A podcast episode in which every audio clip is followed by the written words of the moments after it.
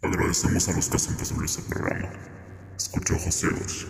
Oh, es que tienes miedo.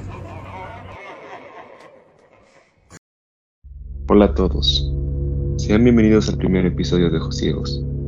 Mi nombre es Roberto y el día de hoy junto con mis compañeros, Mía, Jerry y Jadiel, les contaremos tres escalofriantes historias que no te dejarán dormir. Comenzamos con No solo los perros lamen. Una niña de nueve años, hija única y de padres pudientes de gran influencia, tenía todo lo que hubiese querido una niña, pero con soledad incomparable. Sus padres solían salir a fiestas y reuniones del ámbito político y la dejaban sola. Todo cambió cuando le compraron un cachorro de raza grande. Pasaron los años y la niña y el perro se volvieron inseparables. Incluso crearon un vínculo especial. El perro se metía debajo de la cama a dormir con ella todas las noches, y cuando la niña se sentía angustiada o asustada, asomaba la mano por debajo de la cama y se dejaba lamer la mano por el perro. Era como un código entre ella y el perro, y ella se tranquilizaba. Una noche, los padres se pasaron a despedirse de la niña antes de ir a una cena. Estos se fueron como muchas otras veces, y pronto la niña se sumió en un sueño muy profundo. En la noche, un fuerte ruido la despertó. Eran como rasguños leves y luego más fuertes. Ella, temerosa, bajó la mano para que el perro lamiese entonces. Sintió la humedad de la lengua del perro y se tranquilizó. Poco después, se quedó durmiendo de nuevo. Cuando se despertó por la mañana, descubrió algo espantoso. El perro no estaba debajo de la cama como de costumbre. Ella bajó por las escaleras de su grande casa, hasta el pasillo del recibidor, para encontrarse con una desagradable sorpresa. Su perro estaba ahorcado en el pasillo con una herida enorme en el estómago, y en el espejo del recibidor rezaba un mensaje que decía, no solo los perros lamen.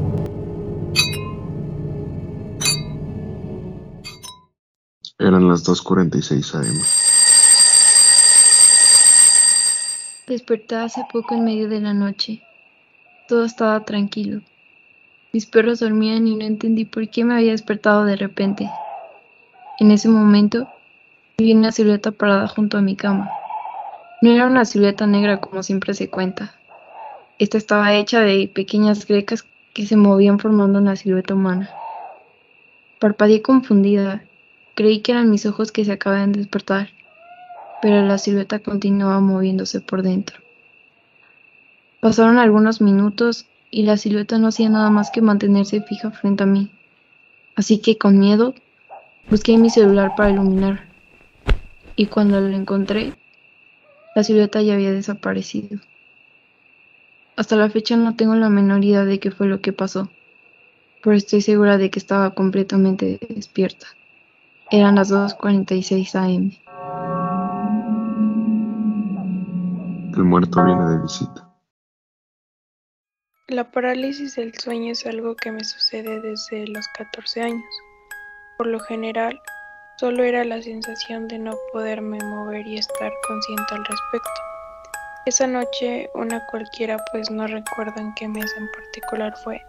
A diferencia de otras, la llegada del sueño fue rápido. Lo siguiente que recuerdo es abrir los ojos en la oscuridad del cuarto. Me había acostado. Ahí estaban mis pies envueltos en las sábanas. A un costado podía ver al fondo del ropero de las puertas blancas. Justo al finalizar ese largo ropero, la puerta entreabierta de una sombra que sigilosa me miraba. Mi primera reacción fue de sobresalto. La sombra estaba inmóvil, pero no parecía un efecto óptico. En sueños cerré los ojos esperando que al abrirlos ya no estuviera ahí, pero ahí seguía.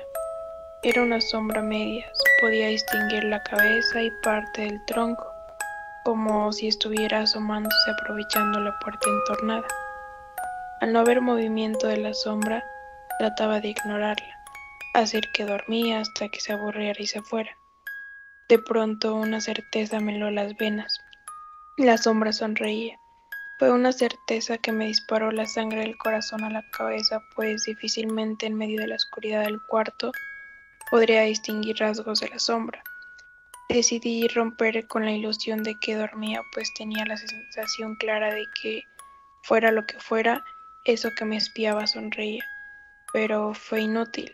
Mi cuerpo estaba inmóvil, sujeto por una fuerza extraña que me impedía cambiar de posición emitir sonido alguno. No era exactamente un eterno despertar, pero sí la angustia de sentirme atrapada en un sueño que no sabía que era un sueño, pero todo era tan real. Pero la sombra no se quedó ahí, comenzó a acercarse a mi cama, el nivel de terror se elevó y el forcejeo contra esa fuerza que me impedía moverme se incrementó. De golpe abrí los ojos, agitado pero sin gritos, a pesar de que en el sueño habría logrado romper con esa fuerza que me atenazaba la garganta. Una fuerza que parecía interna, pues no era un ahogo natural, sino que mis cuerdas vocales estaban congeladas, inmóviles a pesar de la desesperación. Me levanté a medio cuerpo de la cama, la oscuridad no era total, una línea luz débil por la distancia se colaba por la cortina. La puerta estaba entornada, pero no estaba la sombra. Esa noche no logré volver a dormir hasta muy entrada la madrugada. Lo mío no fue cosa de una noche, se volvió recurrente por un tiempo, luego dejó de suceder. Algunos años después volvió a pasar, pero ya sin las sombras. Sí con esa imposibilidad de moverse en el sueño a pesar de la angustia por romper la inmovilidad, hasta que el cuerpo se me agita y es por ello que me despierto con los ojos abiertos esperando no encontrar de nuevo una sombra en el quicio de la puerta. No busqué ayuda médica porque sabía que lo que experimentaba era real. No quería que nadie me dijera que estaba loca, pero sí vi cómo en la oscuridad parecía estar viva.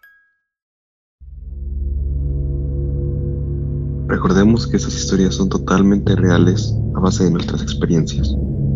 Esperamos haber sido de su agrado. Nos saludamos pronto. Nosotros somos ciegos y te deseamos buenas noches.